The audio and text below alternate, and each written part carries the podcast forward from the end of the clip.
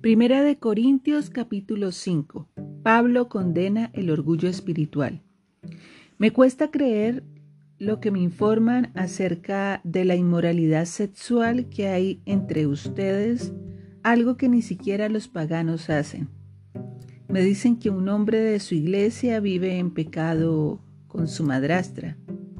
Ustedes están muy orgullosos de sí mismos, en cambio deberían estar llorando de dolor y vergüenza y echar a ese hombre de la congregación.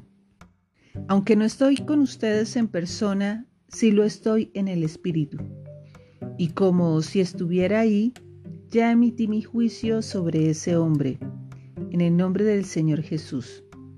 Ustedes deben convocar a una reunión de la iglesia.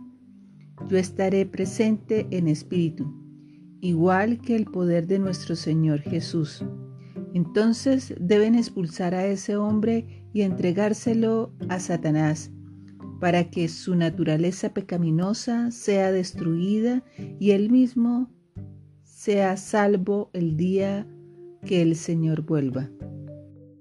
Es terrible que se jacten sobre dicho asunto. ¿No se dan cuenta de que ese pecado es como un poco de levadura que impregna toda la masa? Desháganse de la vieja levadura quitando a ese perverso de entre ustedes.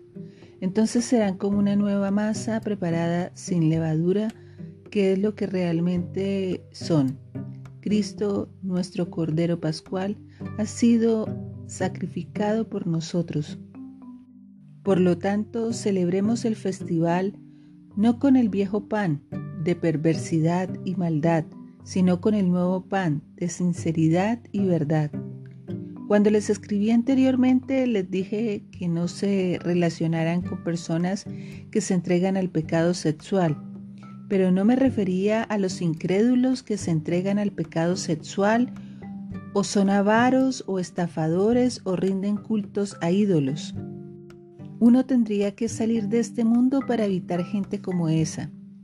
Lo que quise decir es no se relacionen con ninguno que afirma ser creyente y aún así se entrega al pecado sexual o es avaro o rinde culto a ídolos o insulta o es borracho o es estafador. Ni siquiera coman con esa gente.